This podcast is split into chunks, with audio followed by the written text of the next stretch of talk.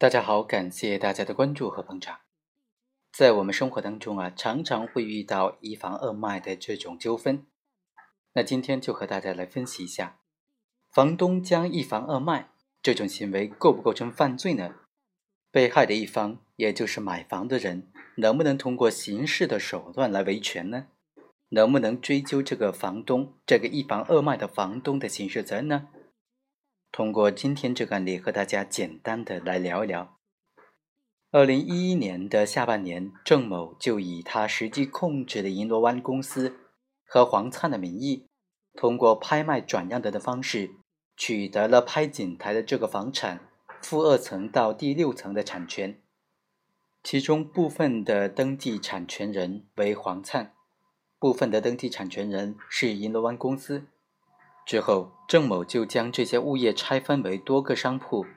并且以时尚京都服饰城的名义，通过他所控制的中山时尚京都公司对外公开的销售。在这个期间呢，郑某和叶某、黄某等人隐瞒了部分商铺已经出售或者已经抵押的事实，一物二卖，并且呢，将这三百六十八个商铺在抵押之前全部出售。有的呢是直接就重复的出售了，重复抵押的也有。最终他们总共骗得的抵押款和销售款，共计是一亿八千多万元。像这种商业运作究竟构不构成犯罪呢？被害人该怎么维权呢？一审法院就认为这种案件是构成了合同诈骗罪，所以判处了主犯郑某是无期徒刑。郑某肯定不服，他认为他只是正常的商业运作。提出了上诉。他说：“他这种重复抵押、一房二卖的行为呢，抵押都是可以解除的，抵押不等于出售，抵押只是一个短期的融资的手段，是一个还款的保障。出售给小业主才是目的，在很短的时间之内，他的资金就可以周转过来，然后就可以还款以及解除抵押，这样就可以履行商铺的买卖合同。”这是商业房地产的一个运作的模式，尤其是在广州是非常普遍的，所以呢，它不构成犯罪。第二，它并没有卷款出逃的意思。第三，他卖的是经过改造、规划，并且是经过审批的这些小商铺，而他抵押的呢是没有经过改造规划、没有分割之前的大正商铺的价值和证号都是不一样的，这并不能够认定为是一房二卖。或者说是重复抵押。第四，他在出售或者抵押的过程当中，也没有隐瞒这个商铺已经出售或者已经抵押的事实，都是公开公平的。第五，公安机关为了达到维稳的目的，摆平闹事的小业主，歪曲事实，编造有罪的供述是诬陷。第六，公检法机关都只听取了谣言，断章取义，只拿到了不实的不利的证据。而对他名下的真实的资产只字不提。第七，他根本就没有想过要逃匿隐藏，更没有转移资产。第八，公安对他进行了诱导性的讯问，应当要进行非法证据排除的。另外，根据刑事诉讼法第一百二十一条的规定，对于可能判处无期徒刑、死刑的案件或者其他的重大犯罪案件，应当对讯问过程进行同步录音录像。本案当中，他是可能被判处无期徒刑或者死刑的，最终也是被判处了无期徒刑。但是整个讯问过程都没有进行同步的录音录像，严重的违反法律规定，所以请求二审法院改判他无罪。郑某的辩护人也提出，在公安讯问过程当中，并没有进行全程的录音录像，严重的违反了刑事诉讼法第一百二十一条的规定。所以不能够排除公安机关严禁刑讯逼供，或者是以其他的这种威胁、引诱、欺骗或者其他非法方法向郑某收集证据的可能，也不能够排除强迫郑某自证其罪的可能。法院用四个方面来推定郑某具有非法占有的目的。经过分析啊，可以发现，法院的这个理由都是没有经过证据证明的事实，不能够作为基础事实。不能够推定本案当中被告人郑某具有非法占有的目的。第三，郑某向被害人隐瞒涉案商铺已经出售或者已经抵押的事实呢，充其量只能构成民法上的合同欺诈，不构成刑事上的诈骗罪。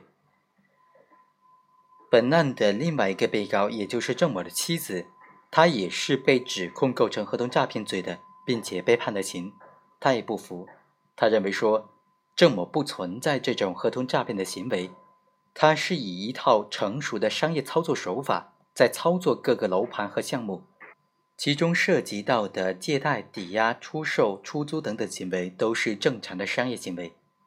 他和其他经济主体之间的纠纷。也只是普通的民事经济纠纷，他们并没有以此来套取非法利益的目的。虽然叶某作为郑某的妻子，但是她并不清楚丈夫的具体的商业运作，只是出于对丈夫的信任，配合丈夫签署一系列的合同，提供自己的银行账号给丈夫使用而已。对于本案当中这个项目的总的借贷、抵押、商铺的出售等等行为呢？叶某他并没有参与，也不知道，也不清楚，所以呢，一审法院认定他也构成合同诈骗罪是明显不行的。本案的第三个被告人黄灿也提出上诉，他认为，首先他是并没有参与到郑某的这个经营项目当中，他也没有和借款人有过任何的谈话，有过任何的交谈商榷，他完全不清楚具体的借款的事情。更不存在向借款人故意的隐瞒事实、隐瞒真相的这种行为。第二，一审法院判决说，认定他对于涉案的借款以及商铺的出售具有非法占有的目的，证据严重不足，他不构成合同诈骗罪。本案呢，尽管被告人和辩护人提出了这么充分的理由，但是法院认为啊，首先。刑事诉讼法当中虽然规定了应当进行这种同步录音录像，本案当中侦查机关确实没有同步录音录像，但是法律规定对于这种情况应当排除这份讯问笔录的条件是没有进行同步录音录像，并且不能够排除以非法证据取证的这种情况，所以才应当排除。本案当中所有的讯问过程虽然不是很规范。但是没有证据、没有线索显示被告人受到了刑讯逼供，或者以其他的非法方法收取证据的这种情形，所以不应当排除。第二，本案被告人隐瞒他已经抵押、已经出售的这种行为，一物二卖，他这种隐瞒事实真相的行为，才使得很多人借钱给他们，才使得很多人来购买他们的房屋，最终呢是。导致了这种被害人财产的损失，所以应当是构成合同诈骗罪的。第三，关于合同诈骗的刑事案件和普通的民事纠纷呢，它并不是一个对立的概念。本案当中，被告人的行为首先是已经构成了民事上的欺诈，但是啊，构成民事上的欺诈并不排斥构成刑事犯罪。本案当中，被告人的欺诈行为已经达到了刑法当中规定的合同诈骗罪的入罪标准了。所以呢，就应当以合同诈骗罪来追究本案各个被告人的刑事责任了。好，以上就是本期的全部内容，我们下期再会。